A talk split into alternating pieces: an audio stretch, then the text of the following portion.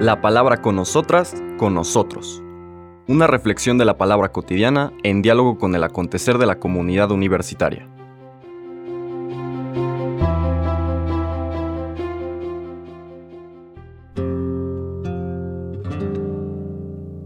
Hola, buenos días.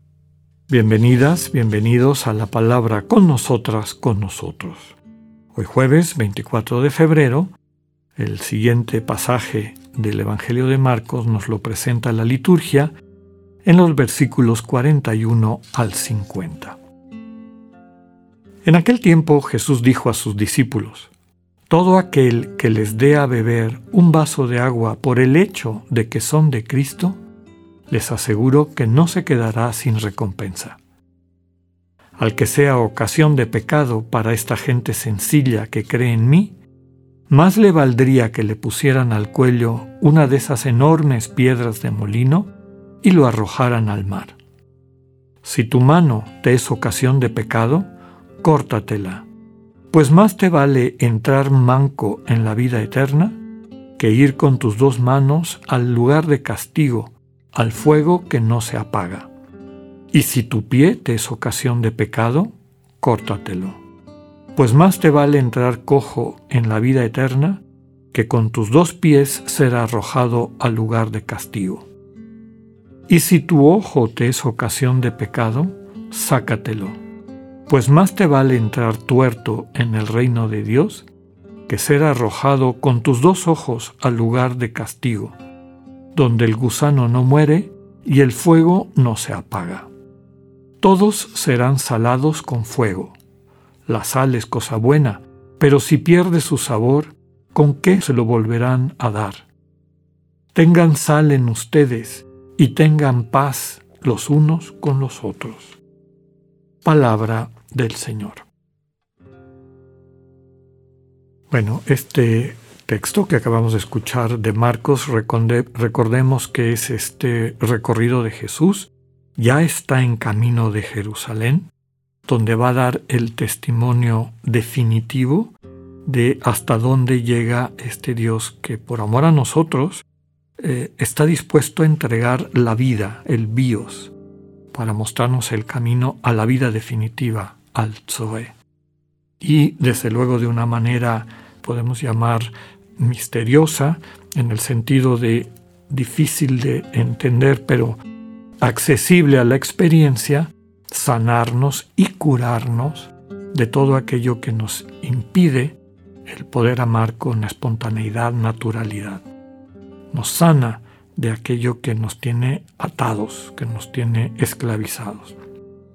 Y ese es el sentido, sobre todo de la parte central, esto de si tu mano, si tu pie, si tu ojo es motivo de, de pecado, mejor prescinde de él porque es mejor prescindir de eso que arriesgarte a quedarte en el lugar del castigo, dice. Vamos a explicar esto con un poquito más de detalle. Primero las dos comparaciones.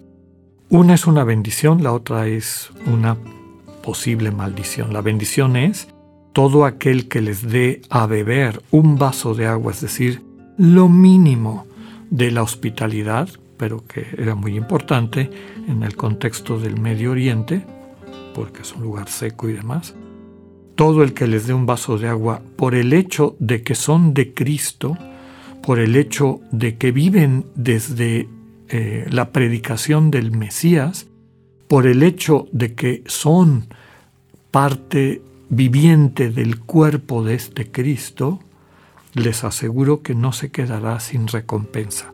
Es decir, les aseguro que será eventualmente incorporado, experimentará lo que significa vivir en comunión, que es lo que ustedes están testimoniando. Quienes les acoja, el vaso de agua es símbolo de hospitalidad, quien les acoja a ustedes con su actitud reconciliadora, constructora de comunión, pues eso, facilitadora de la comunidad centrada en el amor, va a ir siendo recompensado. ¿Y cuál es la recompensa?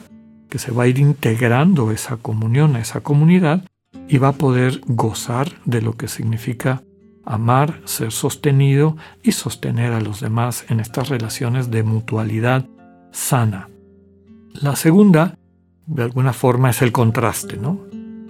El que sea ocasión de pecado para esta gente sencilla que cree en mí, el que convenza, el que enturbie la experiencia del amor que da vida, que es lo que el Señor transmite y en lo que creemos.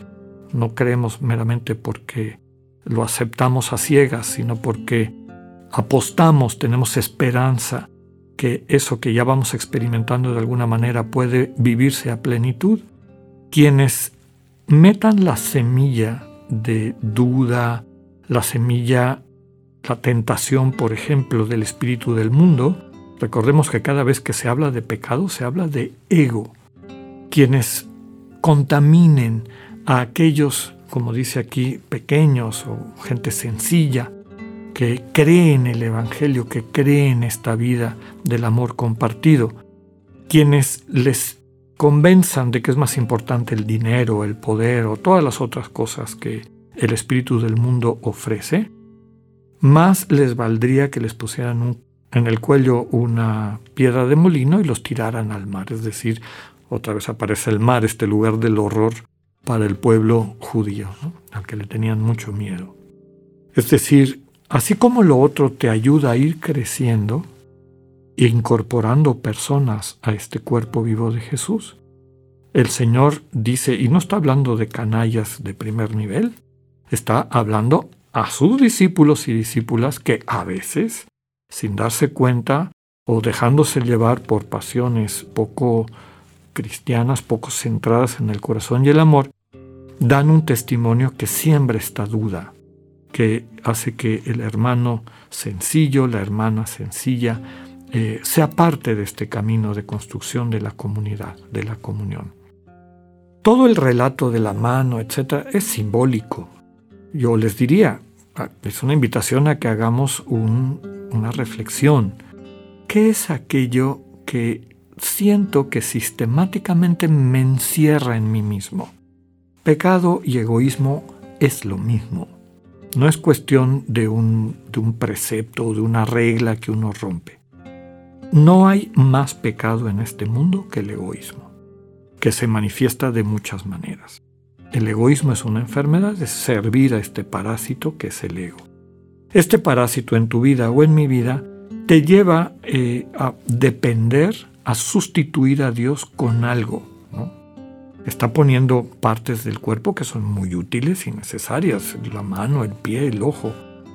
Pero también lo podemos aplicar en nuestra cotidianidad a tu dinero, por ejemplo, al puesto que tienes, a la imagen que la gente tiene de ti, o a cosas inclusive más pedestres, ¿no? Este, no sé, algún objeto al que le tienes especial devoción y demás, que no tiene nada de malo apreciar un objeto bello, una posesión tuya, etc. El problema es cuando eso sistemáticamente te encierra en ti misma, en ti mismo, y te lleva a olvidar al hermano, te lleva a olvidar que lo más importante en esta vida es el amor compartido. Entregar lo mejor de ti, recibir lo mejor de las personas que te rodean. Es mejor renunciar a eso es el símbolo de cortar, ¿no? Suéltalo, libérate. No te vas a arrepentir, está subrayando el texto.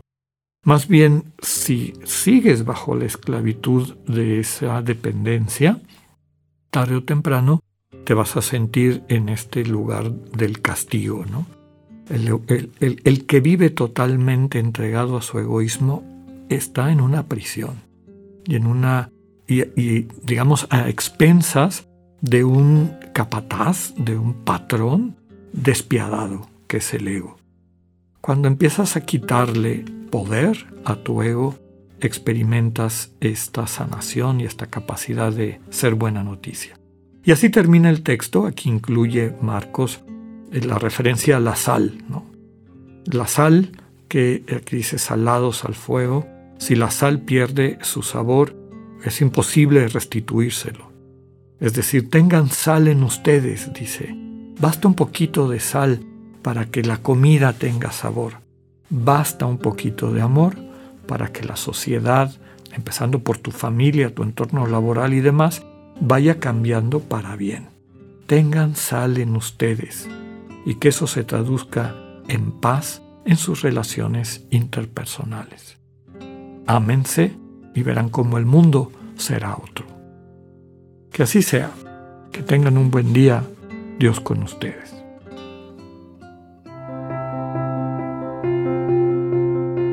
Acabamos de escuchar el mensaje del Padre Alexander Satirka. Escúchalo de lunes a viernes a las 8.45 de la mañana por radiveroleón.com o a través de nuestra app gratuita para iOS y Android. Radivero León, no todo está dicho.